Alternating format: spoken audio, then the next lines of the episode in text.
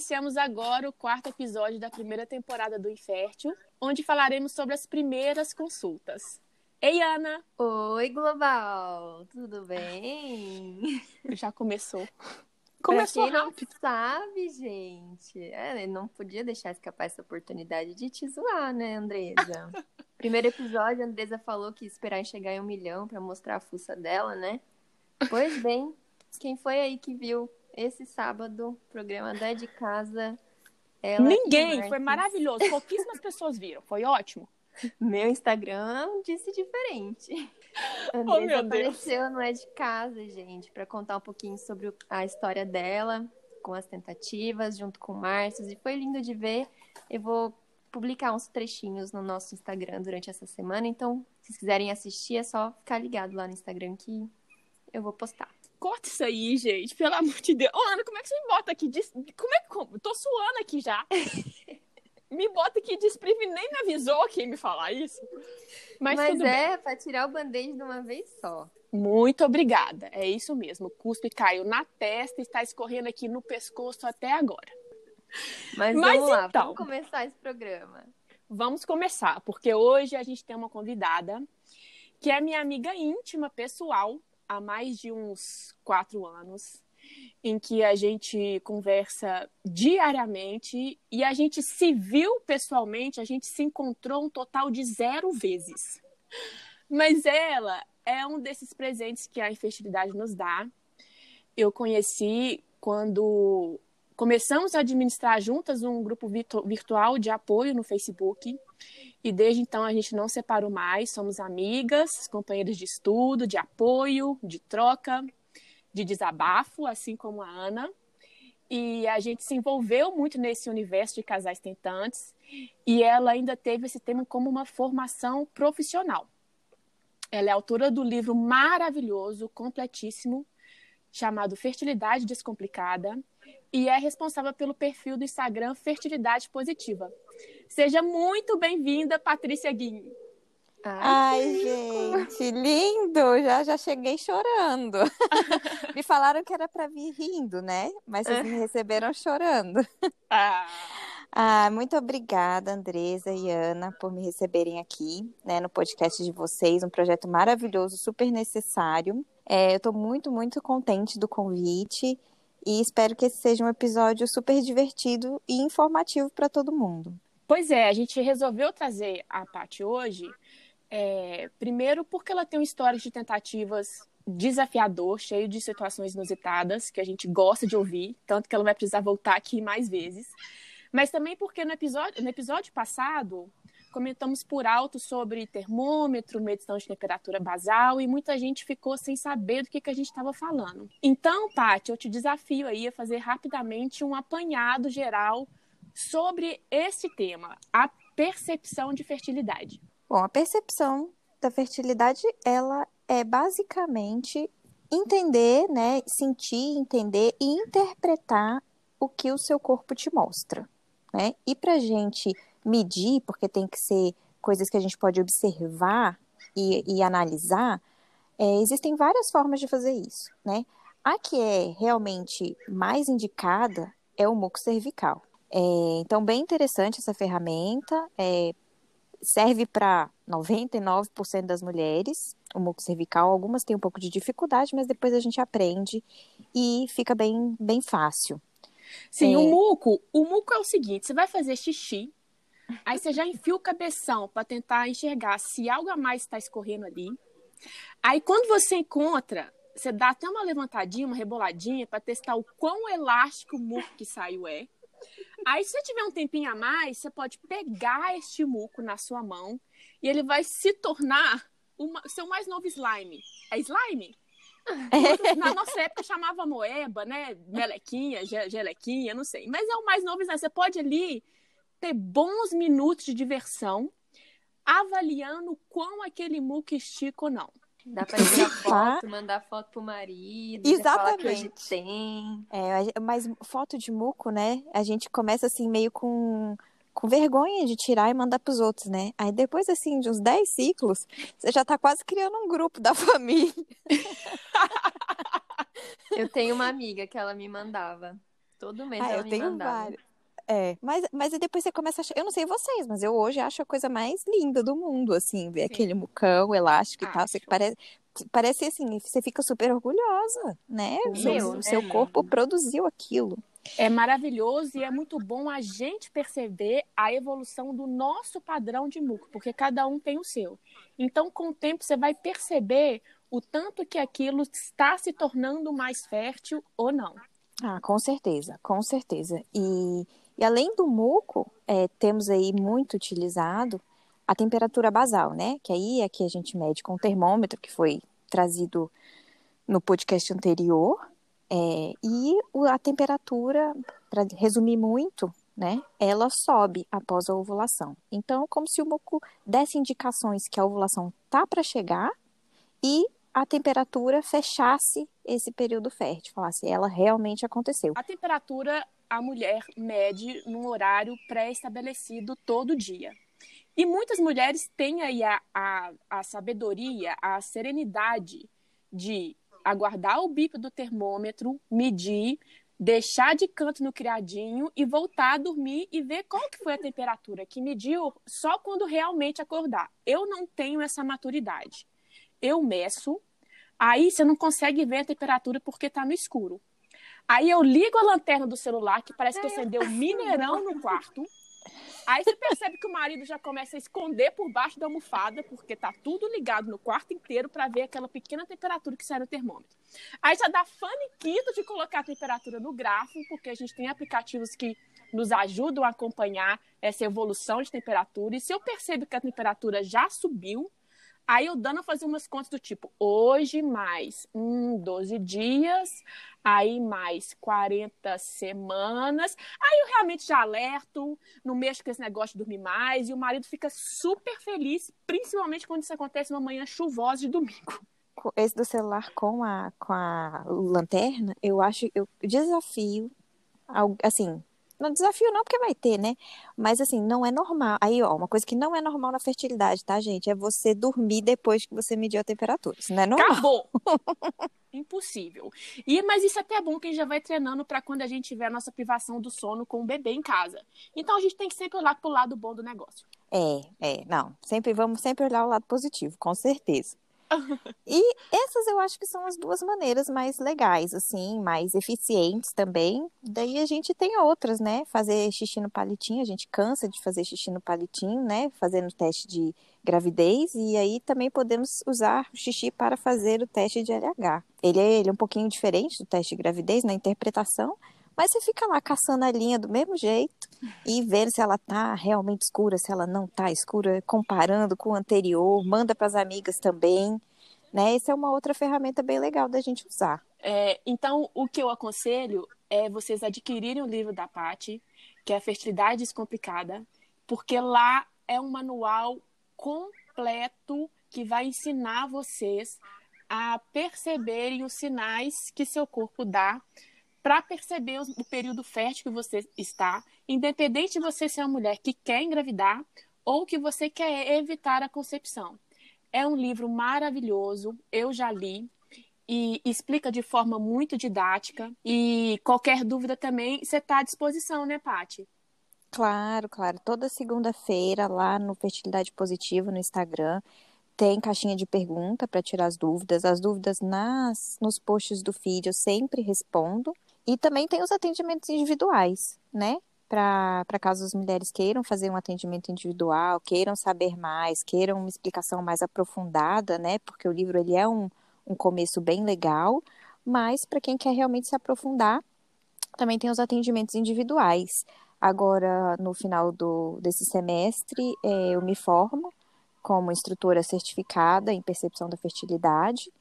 É, que orgulho, mas, gente, maravilhosa. É, mas a Andresa sabe aí que já tem uns bons anos, né, Andresa, que a gente faz esse aconselhamento aí para as mulheres, muitos anos até de maneira voluntária, né? Isso.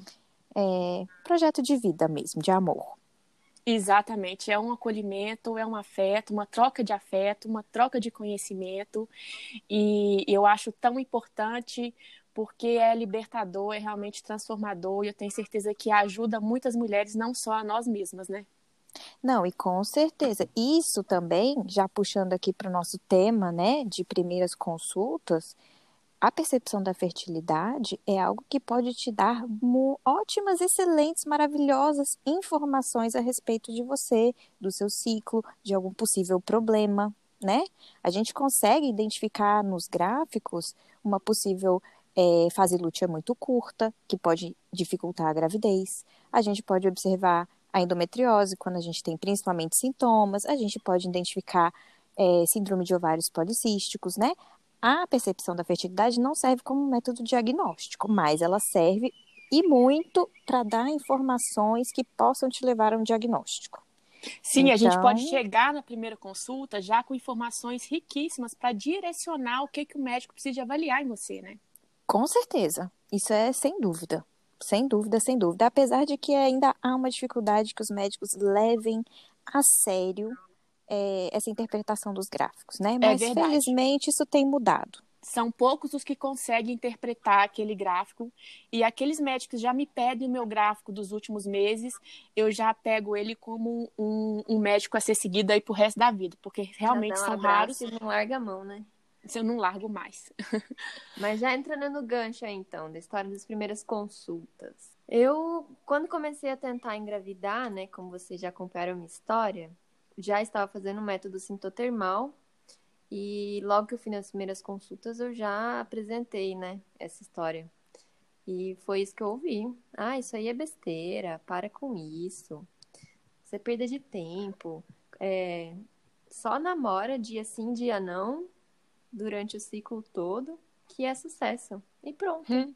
É basicamente isso que a gente escuta, né? Exatamente. Dá para perguntar sucesso quando vem, né? Porque quando você chega lá, você já está tentando e provavelmente você já tentou dia sim, dia não, de cabeça para baixo, embaixo do sofá, atrás da geladeira, de todos os jeitos. E bom, basicamente é isso que eu tenho para falar das minhas primeiras consultas, porque eu me considero até uma, uma pessoa privilegiada, porque eu entrei no grupo e daí eu fui só pegando indicação de médico, né? Então eu já fui naqueles médicos certeiros que eu sabia que iam me tratar como uma pessoa normal por estar querendo investigar antes do primeiro ano e tudo mais. Então eu não tenho histórias tristes para contar de primeiras consultas, felizmente. Nossa, isso ajuda muito, encurta muito o processo. Se não né? fosse né? isso, eu estaria provavelmente até hoje me perguntando por que, que eu sentia cólicas todo mês e tudo mais, né? E dando cabeçadas em portas de consultório, como eu já dei muitas por aí. Isso mesmo. Eu sei que né? uma vez eu fui, logo nos primeiros seis meses, eu fui numa médica, eu já suspeitava de endometriose e perguntei para ela se eu poderia fazer exames. E ela me disse que eu não tinha, me fez o exame de toque e tal, me falou que eu não tinha. Essa foi a única médica que eu passei nesse período que não foi boa. O resto, felizmente, deu tudo certo. É, vou, vou, até aproveitar, porque já dá um gancho aqui para minha história da primeira consulta, porque isso também aconteceu comigo. Na minha primeira consulta, adivinhe com qual especialista eu marquei? Um obstetra. Porque. Logo eu pensei, já mato, como diz um amigo meu, já mato dois coelhinhos com uma caixa d'água só já dou uma avaliada ali, porque a gravidez não estava vindo nos últimos cinco, seis meses, já dou uma sondada se ele é bom mesmo em parto, de preferência parto natural, ou se ele seria daqueles que só fala em parto depois de oito meses de gestação, eu já queria dar uma, hum. uma, uma, sondada no perfil do obstetra que eu queria para mim. E aí, resultado, eu saí da consulta apenas com um cartãozinho de indicação de psicólogo. Ah. Ele achou um absurdo eu falar de endometriose. Se ninguém na minha família tinha, achou um absurdo eu falar sobre parto, se nem, se nem grávida eu tava. E acho um absurdo também eu pedir exames de investigação se eu estava com apenas seis meses de tentativas. E principalmente pela, pela idade que eu estava. Ou seja, corta para daqui cinco anos, né? Eu tinha até vontade de voltar nele, não para jogar na cara tudo que eu, eu acabei passando depois daquilo, mas para agradecer a indicação de psicólogo, porque foi muito útil depois de uns anos. Ele realmente foi visionário. Mas foi exatamente isso que aconteceu comigo. Essa médica que eu fui, ela é uma obstetra, super reconhecida aqui na região para parto normalizado e tal. E foi exatamente isso que aconteceu. Só me faltou me passar o cartãozinho do psicólogo, porque ela me falou: daqui seis meses você engravida, você não tem nada e relaxa. Foi basicamente isso. Mas e você, Paty? Conta aí pra gente as suas histórias de primeira consulta. Olha, eu vou contar uma história aqui que aconteceu na Dinamarca, né?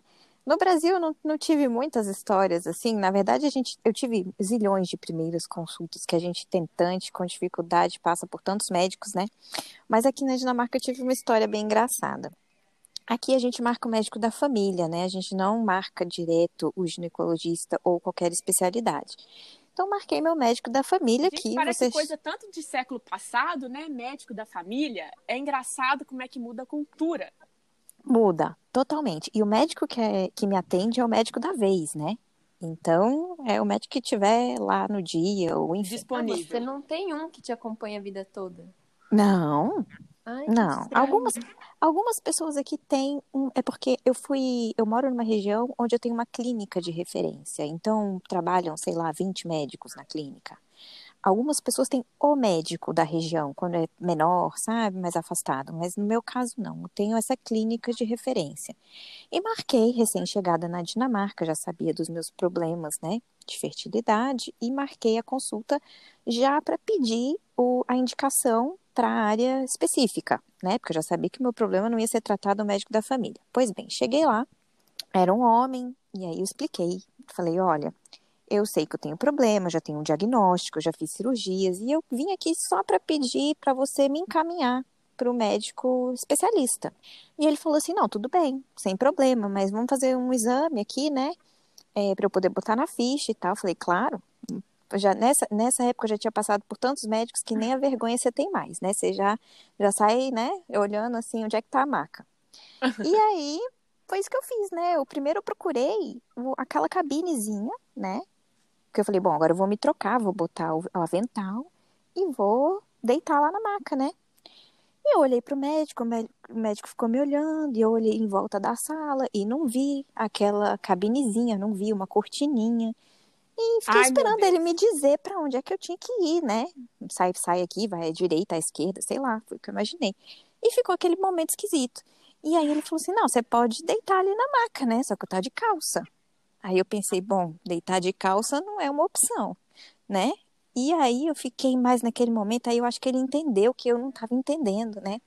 Aí ele falou assim, você pode tirar a calça. que Aqui? essa menina... é. Aqui agora, tirar... na frente do senhor? Exatamente. Meu Deus. Aí, aí eu fiquei meio desconcertada, né? Porque assim, essa, essa era novidade para mim, né? Fazer exame ginecológico não, já não era mais, mas assim, né, tirar as calças na frente do Sempre médico. Sempre pode piorar. Sempre. Aí eu tirei a calça, né? E fiquei com a calça na mão e não sabia onde botar. Aí o médico mais senhor, assim, falou, não, você pode botar aí a calça na cadeira. Eu botei, aí fiquei com a calcinha na mão, né? Onde é que eu ponho esse negócio? Aí escondi a calcinha, assim, meio embaixo da calça. Não sei nem porque que eu tava já escondendo a calcinha embaixo da calça. Eu tinha acabado de tirar as calças e a calcinha na frente do médico, né? Eu sei que eu sentei lá, deitei na maca, fui, fui examinada. Mas eu achei muito engraçado, né? Na hora eu fiquei bem bem constrangida, mas depois, assim, hoje eu fico rindo, né, dessa situação. falei, gente... gente... mas olha só, o mínimo, eu tô aqui pensando, o mínimo que a gente tem de dignidade é aquela camisolinha horrorosa, pelo menos não aquela pra gente poder nada, sair. Né? Que, na verdade, não serve pra nada, mas eu tô, eu tô aqui imaginando a situaçãozinha, porque tirar a calcinha é um negócio muito íntimo nem um pouco confortável de ter outra pessoa ali olhando, porque eu tô aqui pensando, tirar uma calcinha, a gente tem duas opções. Ou deixá-la escorrer perna abaixo, se manter esbelta, dar ali um beliscãozinho com o dedão do pé, levar a calcinha até a mão para você pegar na elegância. Ou então se agacha para pegar a calcinha no chão, deixando exposta ali aquelas preguinhas mais profundas que você nem nunca viu. Então, assim, não tem situação confortável para você fazer isso na frente dos outros. Vamos, não tem, não. vamos fazer a campanha da camisolinha na Dinamarca. É o mínimo da dignidade da mulher tentante que, que, que merece aí na Dinamarca. Não tem condição isso. não tem. E digo mais, depois que você deita na maca lá com as pernas abertas, no Brasil eles vêm e colocam um lençolzinho, né? Sim. Aqui não. Pedem licença. Aqui não tem lençolzinho. Então, quando você olha para baixo, você vê a cabeça, a cabeça do sujeito. Não.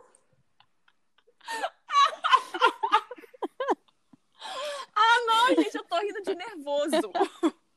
Paty, daí você voltou a fazer exames com esse médico depois? Ou outros exames assim? Você já estava acostumada? Como é que foi? Olha, aí eu descobri, né? Bom, eu acabei, passei por duas FIVs aqui, então passei por muitos médicos, né? Aqui. E sempre o médico da vez. Então, até na minha FIV, eu fui atendida na mesma FIV, que eu fiz mais de uma, é, por vários médicos, né? Então, você não, você perde a dignidade. É, você perde a vergonha, né? E aí, um outro caso que eu lembrei muito engraçado foi no dia que eu fui fazer uma ultrassonografia para a FIV, que tinha que ser feita ali no período menstrual, né? E eu também tenho endometriose. Quem tem endometriose geralmente tem aquele fluxo, que não é um fluxo, é um mar que vem, né? Exatamente. E sentei na maca. Ah, e a minha primeira FIV foi feita no hospital público. Então, além do médico, da enfermeira, da sei lá mais quem, ainda tinha os estudantes, né? Que observavam.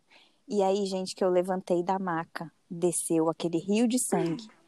E dois médicos, assim, na faixa de uns, sei lá, 25, 30 anos, seguraram cada um num braço para me, me levantar da maca para pular o sangue. Meu Deus! E tinha uma turma de estudante vendo essa situação? Tinha. Era, e de estudante eram, acho que eram três. Ah, que paninho! Que paninho! Gente, paninho. isso é muito desconfortável fazer tudo isso com plateia. É, é, mas assim, eu pensei que eles têm que aprender de alguma maneira, né? Então, né, fui, eu tive ali é, é, médicos em treinamento né, desde da minha FIV até tirar, até o, o, a pessoa que tirava meu sangue, eles perguntam, né, se pode estar presente. Você pode negar a presença. Uhum. Mas eu falei, ai, ah, gente, já tá tudo tão lascado mesmo que, quer saber, vai, entendeu? Presencie. Agora, não achei que, eu não sei se eles vão se lembrar no futuro que eles ajudaram uma mulher a pular a poça de sangue para não escorregar. Né, de tanto. Não deve ser a única, viu? Fica tranquila. Ah, é. é, não devo ser. Mas assim, foram as duas experiências engraçadas, assim, que hoje eu fico rindo, mas saí, saí muito, muito chocada. É, mas é, a gente tem que aprender a rir mesmo da situação. Então. É, é isso. É, é isso tem... que está fazendo aqui. É, tem situações que são tão desconfortáveis que por fim resta só rir mesmo. É... Já aproveitando o gancho aí do que fazer para deixar tudo isso mais leve, para a gente dar risada. Vamos fazer aquela perguntinha que a gente sempre faz nos programas, Pati. O que, que você faz ou faria para deixar a sua jornada de tentante mais leve e descontraída? Olha, o povo de hoje em dia tem muita sorte, né? Porque o infértil existe. Na minha época não existia. Ah. Então, as pessoas podem usar aí o infértil bastante para tornar isso mais leve. Mas eu acho que na época, uma coisa que eu evitaria, eu entrei em muitos grupos de apoio que são muito bons, mas também existem muitos grupos de apoio que são muito, muito pessimistas. Eu não teria entrado, porque eu acho que eu teria procurado grupos mais informativos e menos muro de lamentação, sabe? Sim. Eu acho que teria sido me tornado mais, mais leve o processo. E eu sempre fui muito aberta nessa questão da infertilidade, né? Então eu, eu pude contar com o apoio de todo mundo. Eu acho que é isso. Eu acho que eu teria. Infelizmente o canal não ia estar disponível, mas agora está. E eu procuraria, para tornar mais leve, realmente um caminho que não, não me trouxesse mais peso. Só aquele peso que eu precisava carregar já era o suficiente. E eu acabo me envolvendo muito com as pessoas, com as histórias delas e e, ai, por um lado é muito bom, mas por outro lado a gente sofre junto, né? Sofre junto, exatamente isso. Mas eu também te tenho que agradecer, Paty, porque você torna o processo bem mais leve, é, nos oferecendo tanta informação de qualidade. Porque na nossa época, também não existia um compilado de informações tão completo. A gente tinha que ficar estudando, ficar catando muitos estudos em inglês, não tinha nada em português. Então, você ter feito esse livro e poder disponibilizar de forma tão generosa para tantas mulheres, pode ter certeza que vai trazer muita leveza, muita libertação para tantas mulheres, independente se elas querem engravidar ou evitar. E a gente, como é, fazendo parte desse universo de mulheres que buscam é, o filho, a gente só tem que agradecer e mais uma vez te agradecer pela participação maravilhosa nesse episódio. Não tenha dúvidas que a gente vai te querer para próximos episódios, principalmente quando a gente for falar sobre fertilização in vitro. E a gente espera poder contar com a sua participação. Olha, eu vou amar participar de novo. E uma coisa bem legal é que o livro é um valor super acessível, ele custa 10 reais. E toda a renda, né, todo o valor arrecadado com o livro vai ser doado para algum projeto de pesquisa que eu não defini ainda, é relacionado à infertilidade. Então, arrasou, esse livro eu não tenho nenhum, assim, ele é um projeto realmente de amor, a primeira edição, ela vai ficar disponível provavelmente até o final do ano e todo o valor vai ser revestido para doação. Eu morro de orgulho, minha eterna admiração a você. E agradeço por você, inclusive, fazer parte da minha vida, fazer parte da minha história. Ai, e dos futuros filhotes. Exatamente, ainda vamos trocar aí muitas figurinhas sobre maternidade e tudo mais. Iremos. Eu tô de vela aqui, então só vou encerrar mesmo. só vou encerrar, oh, gente, dizendo muito obrigada, Paty, por ter participado. Foi um prazer conhecer um pouquinho mais de você, da sua história. E é isso, gente. A gente vai estar lá pelo Instagram, arroba in.fértil, a semana toda, postando vários memes e coisas e tal. Sigam lá a gente também para ver a Andresa participando do programa da Globo. Ah, eu achei que já tinha esquecido isso, gente. e aproveitando, é, não sei por onde vocês estão ouvindo a gente. Se vocês estiverem ouvindo pelo Spotify, saibam que temos outras plataformas disponíveis agora. Eu deixei tudo certinho lá na nossa bio no Instagram. Se você clicar lá, você vai conseguir ver todas as plataformas onde o podcast está disponível. Beleza?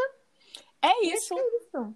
Muito obrigada, Pati. E a gente se vê daqui 15 dias, onde a gente vai conversar um pouquinho sobre os primeiros exames. Se você tiver aí alguma história inusitada que tenha vivido e quer nos contar e quer participar desse episódio, nos envie ou no direct do Instagram ou no e-mail in.fert.com,